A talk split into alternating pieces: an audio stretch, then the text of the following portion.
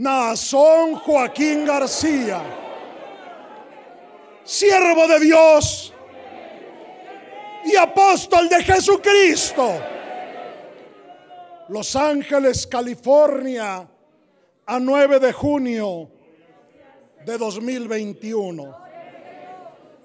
A mis hermanos santos y esforzados de la iglesia bendita del Señor, esparcida por el mundo, a quienes amo abundantemente en Cristo Jesús, gracia y paz del Señor Jesucristo sean en vuestros corazones.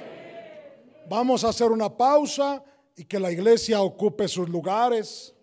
Hermanos, en, el, en sus templos, en las casas particulares, hagan favor de acomodarse para que disfruten la lectura de estas palabras apostólicas.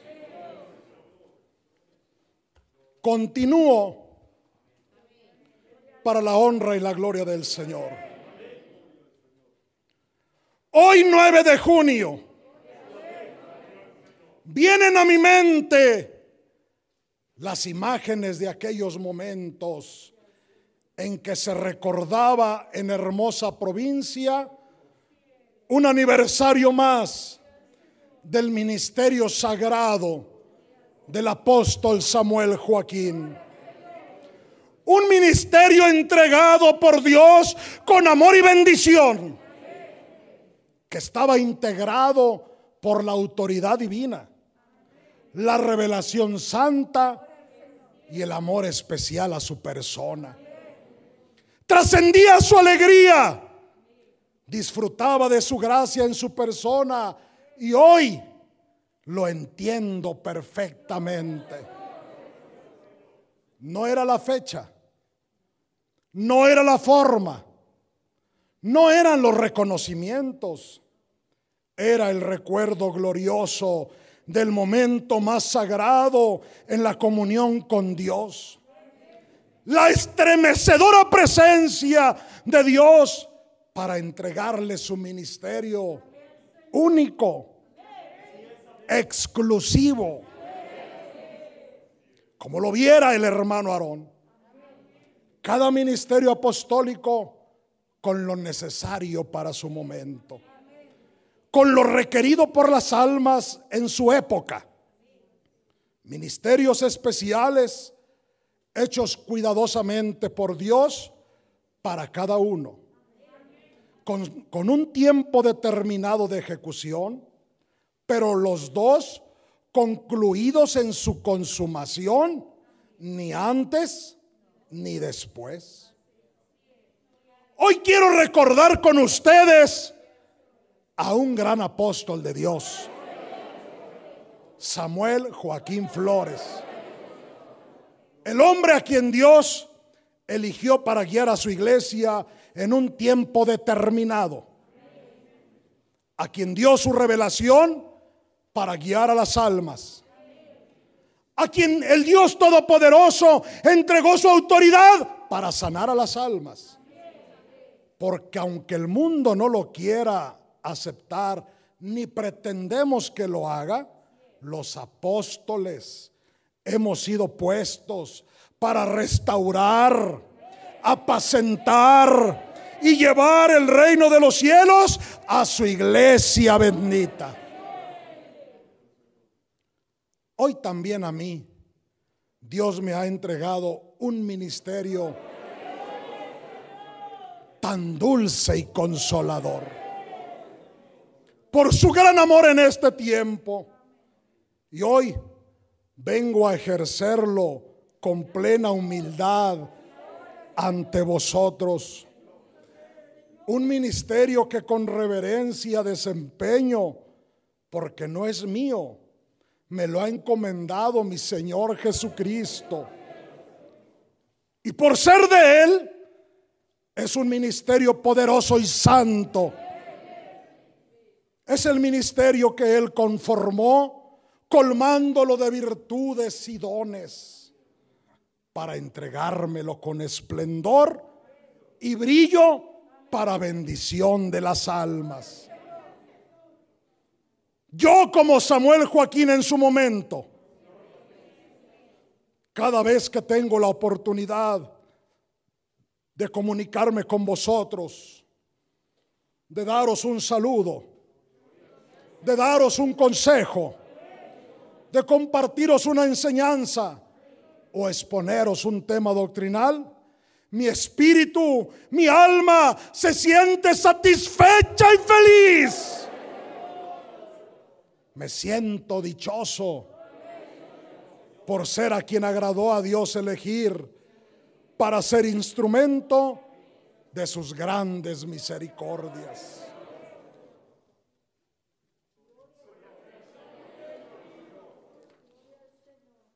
Hace un tiempo estabais apartados del reino de Dios. Oías del Señor Jesucristo como un rumor hermoso. Escuchabais de su vida como una novela bella. Pero era todo, parecía muy lejano, no era para vosotros. No conocíais a la iglesia fundada por Él, ni su santa palabra. Mucho menos sabíais de sus apóstoles. Pero Jesús fundó una iglesia hermosa, llena de espiritualidad, en donde se experimenta la presencia divina, en donde se disfruta la unión con Dios. Al ser una iglesia llena de sus tesoros de bendición y de su sabiduría, depositados en ella por Jesucristo, la iglesia es humana en la parte exterior y es gloriosa en la parte espiritual. Está compuesta de seres humanos, pero también es mística y espiritual, formada de virtudes especiales de Dios. Efesios capítulo 5, del verso 25 al 27. En la parte espiritual, la iglesia tiene características, virtudes y dignidades que solamente Dios puede dar. Y se las dio para bendición y distinción. Por eso solo en ella se puede conocer la verdad de su divinidad, la profundidad de su poder, su glorioso plan de salvación la liberación de los pecados y muchísimas enseñanzas más que no son solo palabras, son la manifestación del poder divino. Disfrutamos del derramamiento de su Santo Espíritu y su Espíritu Santo nos guía a toda verdad y a toda justicia. Todo enmarcado dentro de las promesas a sus apóstoles. Antes había una barrera entre vosotros y Dios. No podíais acercaros a Él porque vuestras ideas, vuestras costumbres, vuestras enseñanzas, vuestros intereses, vuestro círculo social os atajaban para no encontrar este sitio tan preciado y hermoso que es su iglesia. Algunas veces pasasteis cerca de alguno de sus templos. Os causó curiosidad, tal vez hasta interés. Pero una fuerza sobrenatural os detenía. Sí, era nuestro enemigo. Él no quería que entrarais. Él no quería que conocierais no quería que se derramara en vosotros su bendición. No quería que os convirtieseis, que os convirtierais en su Hijo amado. Tal vez habríais conocido un espacio grande o pequeño, bello o austero, con muchos o pocos hermanos. Colosenses 2.14. Pero llegó el día no lo escogiste Israel. Él los escogió. a vosotros. Venció a nuestro adversario y lograsteis entrar por fin por la puerta de un templo. No importó si era un templo grande o una pequeña iglesia. No importó que fuera elegante o muy humilde. Lo más importante es que entrasteis por la puerta de la paz, por el umbral de la esperanza, por la puerta de la felicidad del alma, donde los brazos del Señor se abren para recibiros, para bendecirnos y para transportarnos a su reino santo. Ese día entrasteis a la puerta que es casa de Dios y a la puerta del cielo. Filipenses capítulo 1 versículo 5. La iglesia en donde se encuentra la sabiduría de la palabra verdadera del Evangelio, en donde se manifiesta el Espíritu Santo, en donde hay un bautismo para el perdón de los pecados, en donde se ofrece la alabanza y adoración al único Dios verdadero. Es un sitio donde el poder de Dios manifiesta su gracia y misericordia a las almas, en donde fluyen sin cesar las corrientes de la gracia y de sus santos consuelos. El día glorioso en que fuisteis llamados ¿Quién tocó a vuestra puerta para invitaros a la iglesia? No fue vuestro vecino quien os invitó. No fue vuestro compañero de trabajo. No estabais frente a un hombre o frente a una mujer. El que estaba frente a vosotros era el mismo Dios. Llamándoos, invitándoos. Ese día la barrera que estorbaba vuestra conversión se desplomó. Se abrieron por fin las puertas de la verdadera Jerusalén para recibiros como a hijos de Dios. Y llegasteis a un templo. Pisasteis, pisasteis el suelo, no de un templo material. Pisasteis el lugar sagrado en la casa del Dios vivo. No es el único lugar donde se adora a Dios, pero sí el único lugar en donde Dios consiente responder. El ministerio es una delegación de facultades de Dios. La creencia más veraz, la más real y verdadera. La esperanza no es una ilusión, es una realidad. Y el nombre de cristiano es la legitimidad de ser un verdadero hijo de Dios y de Jesucristo con todos sus derechos y con todas sus bendiciones. Solo en su iglesia está la sustancia de Dios, la presencia de su autoridad, la legitimidad y el poder de la elección, la presencia de la divinidad la realidad del acontecer, la grandeza de su palabra, la veracidad de su sabiduría, la integridad de la fe, la solidez de las promesas, la eficacia de la oración, las prendas infalibles de una vida inmortal, el salvoconducto para penetrar al reino de los cielos. Esta es vuestra posesión, vuestra herencia. Hermano fiel y santo, estos son vuestros bienes espirituales. Tú eres la iglesia santa, quien has brillado como un rayo de luz celestial en medio de las densas tinieblas que nos rodean.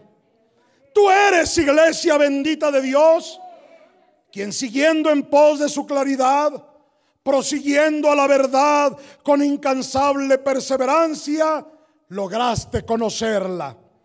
Y saliste para siempre de la región de sombra y de muerte para trasladarte a la esfera en que el sol de justicia brilla de calor y vivifica tu alma. Le he dicho constantemente a nuestro Dios, oh grande y poderoso Dios, creador del universo, veo clara tu predilección por estas almas que forman tu iglesia. Cuán admirables son los prodigios de tu misericordia para todos ellos. Qué maravilloso y portentoso es el amor que les manifiestas. Qué vida tan gloriosa viven desde que te conocieron. Contigo pasamos de la desesperación y la tristeza a la felicidad y la gloriosa comunión con tu espíritu. Contigo pasamos de la desilusión y angustia a la paz profunda y a la dicha. Contigo entendimos por qué estamos en este mundo. Contigo en la tierra es un anticipo de la gloria eterna. Pero nuestra lucha por la perseverancia tiene frente a nosotros un poderoso enemigo astuto y lleno de maldad, para influir a que despreciemos la verdad, para confundir nuestros sentidos espirituales, para corroer lo más preciado de nuestra fe, utilizando aquellas fatídicas palabras. ¿Qué te ha dicho Dios? Nada cambia en nuestro adversario, ni siquiera sus preguntas ni como trabaja en nuestras dudas. Serás libre, serás como Dios. Y la libertad que ofrece son las más gruesas cadenas. Y el poder como Dios que promete solo es una simple ilusión. La verdadera libertad está en Cristo. Y el poder, todo lo puedo en Cristo que me fortalece. Nuestro enemigo es astuto. Lo clasifica la escritura como el engañador, porque sabe disfrazar, sabe confundir, y es posible que algunos caigan en sus trampas, que haga a algunos desechar la verdad de la cual se han nutrido por años como un pan de vida para sus almas, y donde han sido muy felices. Pero el adversario trabaja para apartaros de la luz que os alumbró desde su bautismo, para haceros renunciar a la salvación que tenéis en vuestras manos, haciéndoos creer que hay algo mejor cuando no es cierto, convirtiéndoos en dependientes de hombres y esclavos de sus ideas, en cautivos de los vicios y extraviados en las perversiones ¿Qué gratitud debemos tener con nuestro Dios? Que se ha dignado traernos por el puro afecto de su amor para disfrutar la gracia de Dios. Aquel don que dijo Jesucristo que no conocía a la samaritana, porque si conocieras el don de Dios, que es un don gratuito y sobrenatural, concedido por Dios al hombre, para que pueda alcanzar la salvación. Sin la gracia no podemos nada. Pero con la gracia lo podemos todo. La gracia nos, nos presenta la posibilidad de ganar el cielo, que es el mayor de los dones de Dios, la gracia que trae salvación para que manifieste su poder. Debe ser aceptada primeramente por los seres pecadores necesitados de salvación. Tito 2.11. ¿Qué es la gracia? Es el don de Cristo. Es el don en Cristo más grande que Dios ha dado. Nos ilumina, nos atrae, nos convierte, nos inclina al bien y nos aparta del pecado. Es un don gratuito, un regalo de Dios. Es sobrenatural, concedido por Dios a la criatura racional para que pueda alcanzar la vida eterna. La gracia no se obtiene por buenas acciones. No cuentan sacrificios personales. No cuenta hacer el bien a otros. Solamente es el amor de Dios que manifiesta para darnos perdón, misericordia, esperanza, vida eterna y salvación. Todo de manera gratuita, no por obras. Segunda de Corintios capítulo 6, versículo 1. Porque la gracia es por fe. Y no va separada de la fidelidad. Mateo capítulo 26, verso 41. Velad y orad para no caer en tentación. Dos conceptos, dos puntos fijos donde se resume la oportunidad de salvación. La salvación la determina Dios y busca a los que han de ser salvos. La samaritana no buscó a Dios. Dios envió a su hijo a buscarla. Él busca a los perdidos. Les ofrece salvación, vida eterna. Eso es la gracia de Dios por más ingratas que hayan sido esas almas, por más pecadoras, por más rebeldes, sale a buscarlas en un tiempo en que no piensan en Él, incluso en un tiempo en que se alejan de Él, que se levantaban contra Él, que no creían en Él, siendo el único Dios. Él da los primeros pasos para nuestro acercamiento, para reconciliarnos con Él, al grado que nosotros no amamos primero a Dios, sino que Dios nos amó primero. Cristo con tan solo la pronunciación de su nombre y agua hace un cristiano. Con la sangre de Jesucristo nos adoptó como hijos y en el derramamiento del Espíritu Santo nos concedió entrada al reino de los cielos. Los hombres poderosos con su palabra envían a la cárcel o a la muerte en algunos países a los hombres. Cristo con su palabra de poder salva y manda al cielo a los hombres. La hermosa diferencia entre la gracia y la ley. La ley manda y la gracia convida. La ley amenaza y la gracia nos ama. La ley aleja y la gracia acerca. La ley mata y la gracia vivifica. La ley constriñe y la gracia persuade. La ley, la ley impone y la gracia convence. Porque aunque Dios sea dueño de nuestras voluntades y pueda disponer de nosotros como guste, no obstante no lo hace dándonos capacidad de libre albedrío. Cuando hablamos de libre albedrío lo consideramos como parte de la doctrina luminosa que consiste en un principio de libertad, que da la capacidad de deliberar, elegir y decidirse, y de no ser máquinas sometidas a impulsos puramente mecánicos, ni plantas que vegetan por leyes puramente físicas, ni animales guiados por un ciego instinto que les domina y arrastra. Somos de libre decisión, pero siempre pidiendo sabiduría a Dios para decidir lo mejor para nuestras vidas. Mientras en la ley se ordenaba estar alejados del monte Sinaí, donde Dios se manifestaba en la, en la gracia. Jesucristo explica que todos los que están lejos por pecado, por ser indignos, por temor a Dios, ahora son hechos cercanos.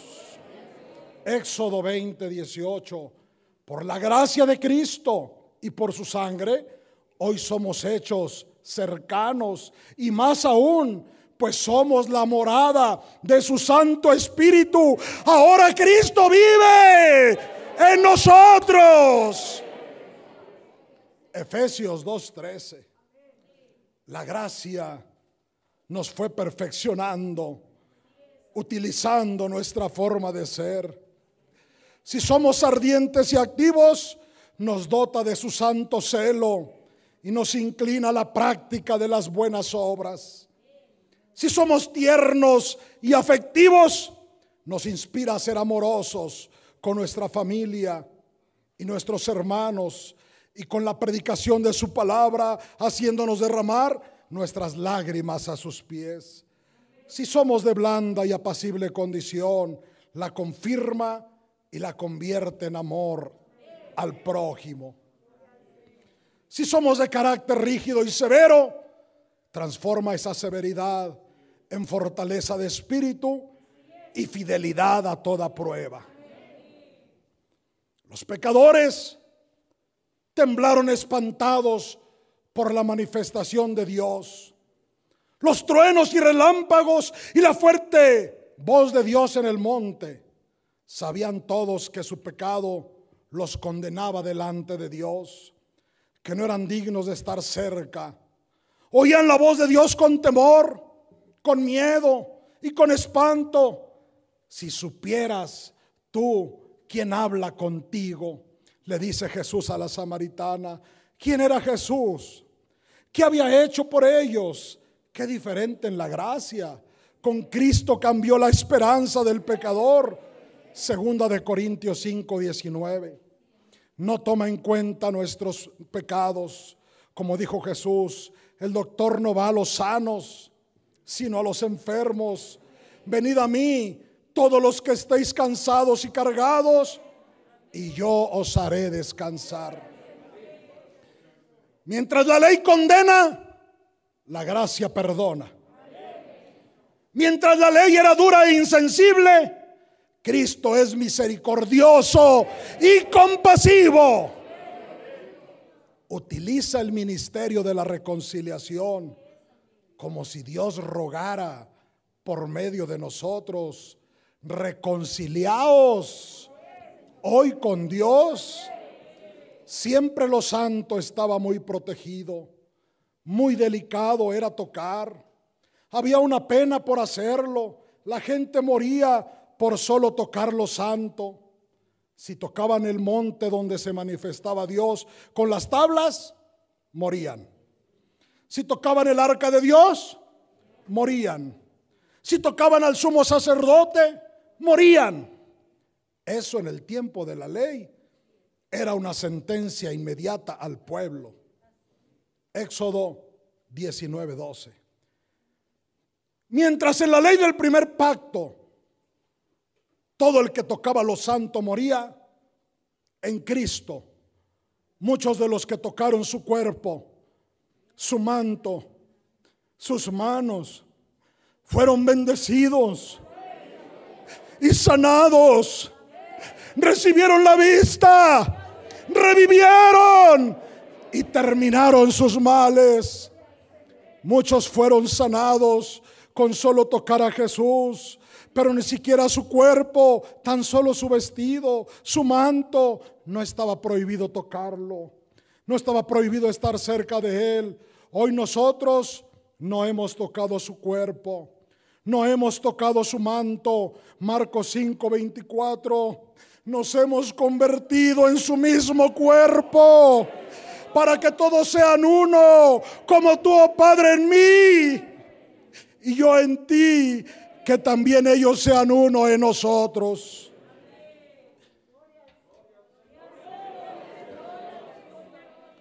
Muy extraviados están los hombres sobre las ideas de libertad. Algunos creen que al dejar de creer en Dios, porque se los aconseja un hombre, los hace libres. Qué error tan grande dejar de creer en Dios para creer lo que los hombres dicen. ¿Se liberan de Dios?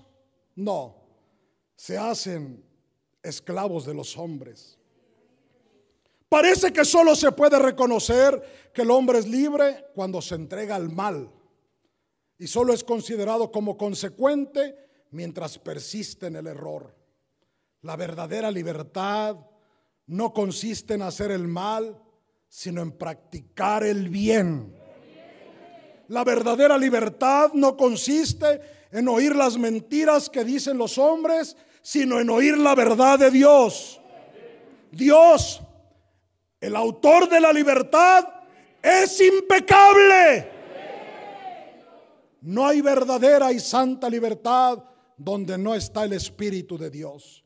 Por tanto, nunca el hombre obra con tanta libertad como cuando rompe las cadenas del error y del vicio para abrazar la verdad y practicar la virtud. Las dudas interiores que siente el hombre no se satisfacen con errores y vicios, sino con la verdad y la virtud. El hombre nunca queda más satisfecho ni más libre e independiente que cuando ha vencido los errores y dominado las pasiones que le esclavizan. El hombre tiene doble vida y por lo mismo tiene también doble instinto de conservación. El instinto de conservación de su cuerpo y el de la conservación de su espíritu.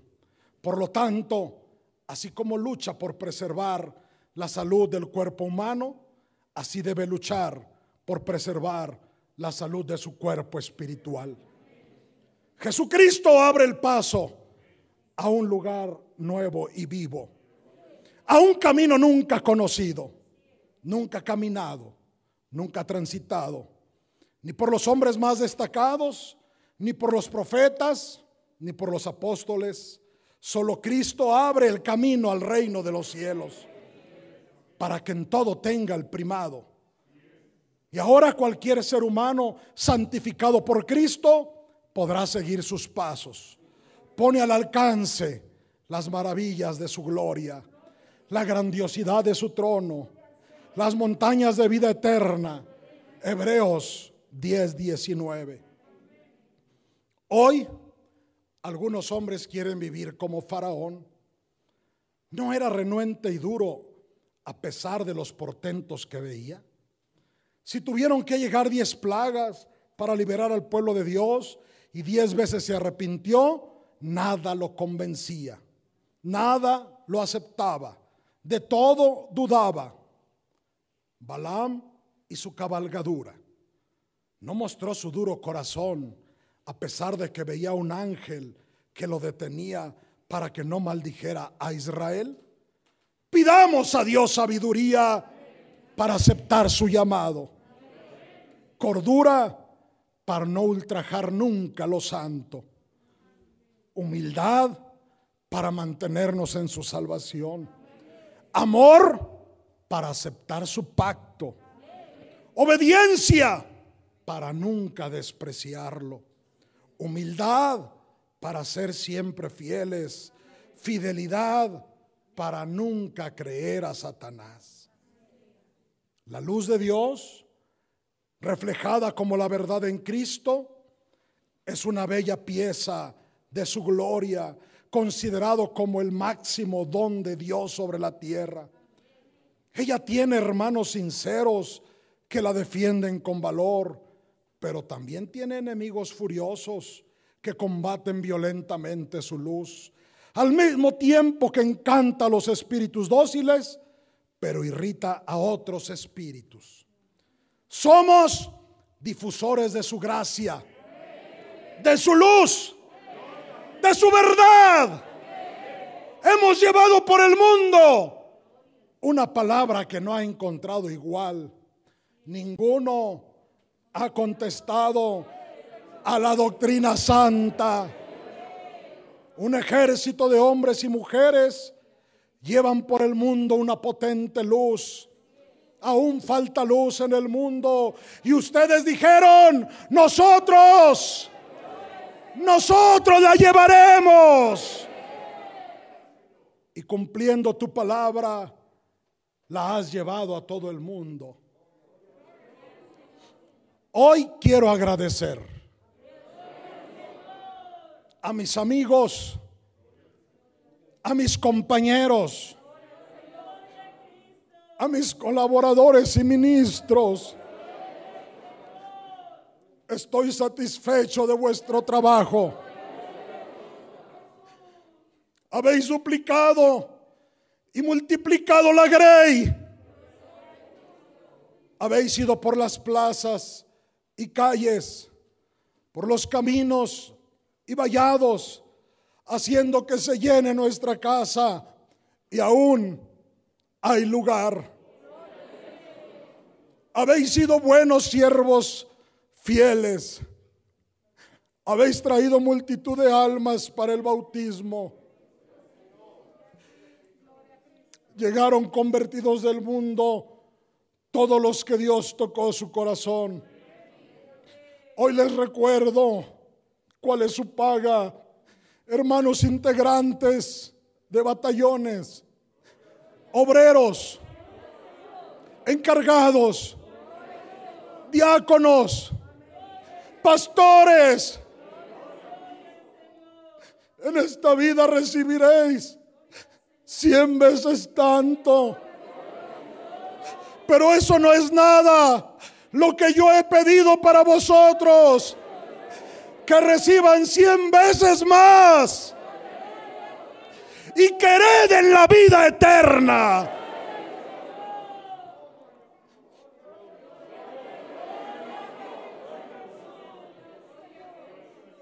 Quiero también agradecer a mi familia su solidaridad, su respaldo, el amor inquebrantable de mi esposa, su permanente firmeza en su confianza. Agradezco a mis hijos verme como su ejemplo limpio y puro. A mis pequeñas y amorosas nietecitas siempre llenas de cariño para conmigo. A todos os digo, mantengan su frente en alto. Cuanto más sean objeto de escarnio, sepan que no hay nada de qué avergonzarse. La verdad saldrá a la luz.